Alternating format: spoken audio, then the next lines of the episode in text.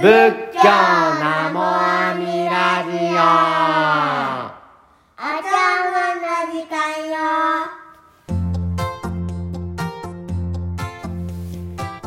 皆様こんにちは。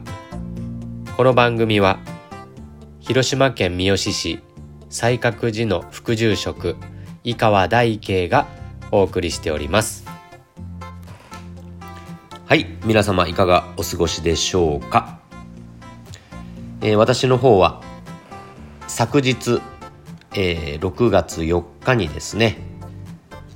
うちのお寺の初参式と豪誕会がありました。初参式というのは、えー生まれた赤ちゃんや、まあ、幼児の子がですね初めてお寺に参って阿弥陀様に手を合わせてそのお誕生をお祝いするというえ行事でございます。お寺っていうのはなんとなく、うん、お葬式とか法事とか亡くなった人、まあ、とかですね。悲しみのご縁というのがイメージで、えー強いんじゃないかなと思うんですけれどもこの初参式とか豪誕会っていうのはお誕生を喜ばせていただくご縁なんですね、えーなのですごくあのなんて言うんでしょうね。お寺の中でも明るいというかあの賑やかというか喜びのあのこのご法要でありまして。お寺でおめでとうっていうふうにお互いに言っていけるっていうのはええですね。おめでとうお誕生おめでとう。そして仏法に出会えておめでとう。南無阿弥陀仏に出会えておめでとうって。お互いに言っていけるのがこの浄土真宗のお寺なんですね。おめでとうって。お互いに生まれてきてよかったね。出会えてよかったね。仏法出会えてよかったね。おめでとうってこう言えていけるのが、浄土真宗のお寺なんだなと改めて喜ばせてもらった一日でありました、え今回はですね娘の描いた絵から教えられた2つのことということでお話をしてみようと思います、先々週ぐらいですね娘が今年長さんなんですけれどもあの参観日がありました。コロナでですねずっとあの一人しか保護者は参観できない、えー状況が続いておりましてで毎回毎回娘は「ママ来てね」っていう言ってますんで毎回お母さんの方が言ってたんですけど今回だけは「トト来ていいよ」と初めて許しが出まして初めて参観日に行かしてもらいました。動画とかでは見てましたけど実際に友達とね関わる姿を見れてよかったなと思いますし先生がですね親は子供にが困らないように手をかけ、えー先回りしてしまうんだけれどもあえて子供に失敗を経験させる。そんなことも必要なんじゃないでしょうかと、うん言ってくださいました。例えばわざと箸を入れるのを忘れてお弁当を持たせるとか。そういうことをすることによってそういう困ったことが起きた時にどういうふうに動けばいいか。あ友達って助けてくれるんだなという、うん優しさに出会ったりとか自分からどう動くかという学びになるので、えー先回りして失敗専用専用に、えーするんじゃなくて、えー失敗の中で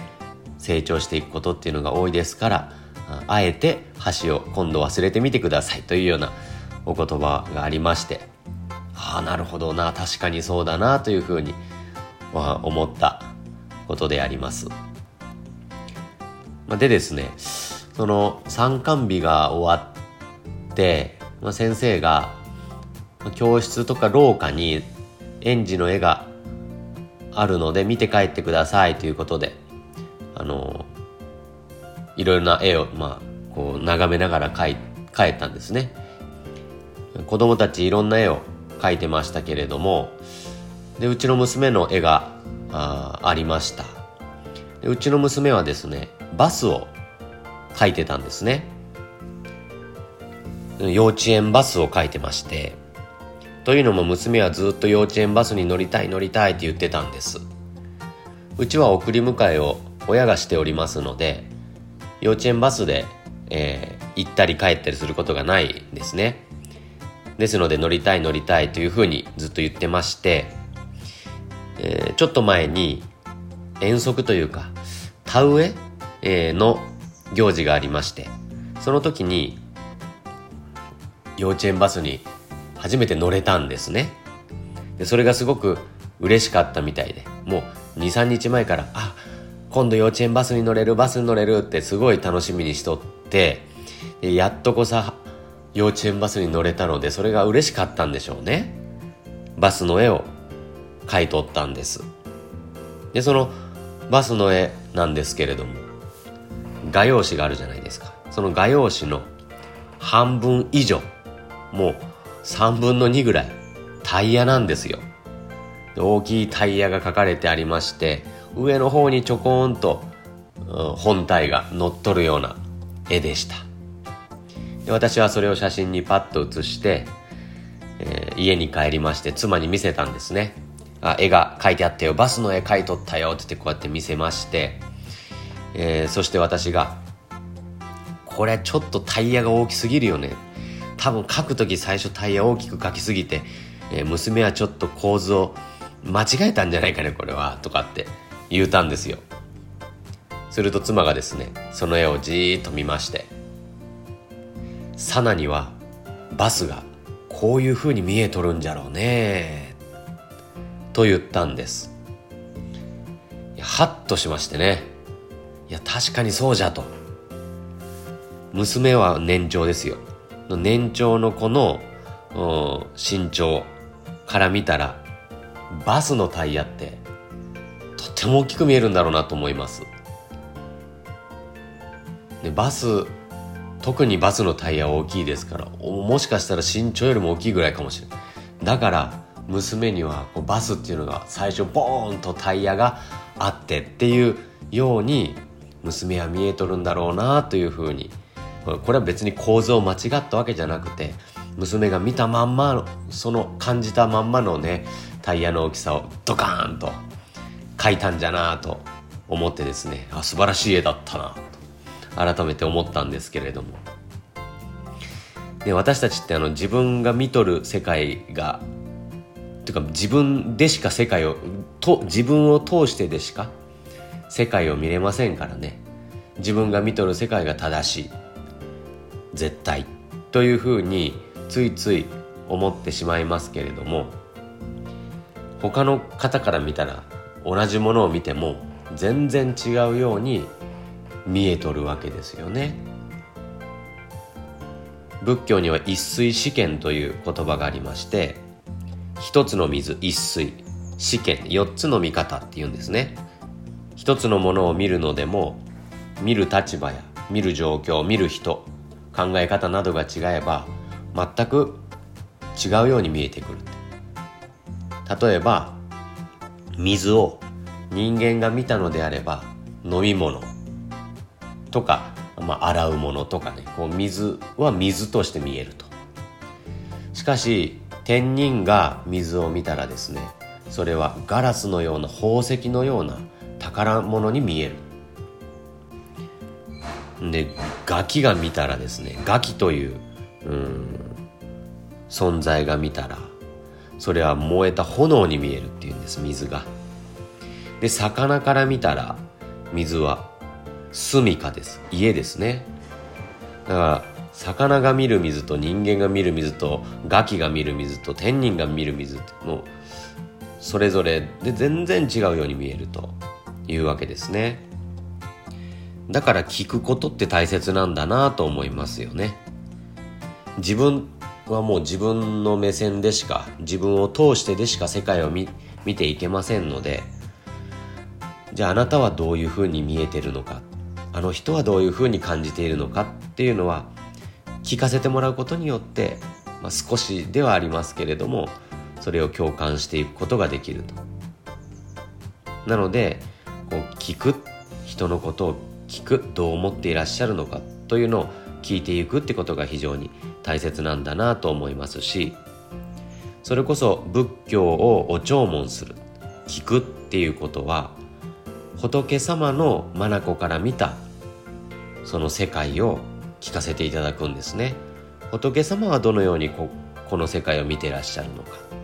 それを聞かせていただくのがお弔問でありまして、うん、ということはですね聞く時に私たちはもう自分の世界だけが正しいと思って、えー、ついつい自分が見とる世界だけが絶対だと思っておりますけれどもそれをですねちょっと一旦置いといてちょっと心の中に隙間を作って空間を作って仏様の話を聞かせていただくっていうことが大切なんじゃないかなと思います。ね、自分の心の中が頭の中パンパンになっておりましたら何にも入ってきませんからね。ちょっと空間を作って隙間を作って、えー、聞いていくということがですね非常に大切なんかなということをまず一つこの、えー、娘の大きなタイヤのバスの絵から学ばせてもらいました。でもう一つはですね娘は実際にバスに乗ったことによってこういう絵が描けたんですよね。今まではおそらくバスの絵を描いてって言ったら普通にあのまあよくね漫画とか絵であるようイラストであるような普通のバスの絵を描いたと思うんです。しかしそうじゃなかったのは実際に自分で経験したからそういう生き生きとしたバスの絵が描けたんかなと思います。以前何か本で読んだかテレビで見たかは忘れたんですけどもある美術の先生が魚の絵をあの生徒さんに描かせたと言うんですよ。そしたらみんなほほとんど同じように魚の絵を描くんですって。あのよくあるじゃないですか。魚のイラスト。でああいう魚のイラストをみんなが描いたんですでその後に実際に川に行って魚釣りをしたり魚のつかみ取りをしたり魚を実際に見て触れるという授業をした後にもう一度魚の絵を描かしたと。そしたら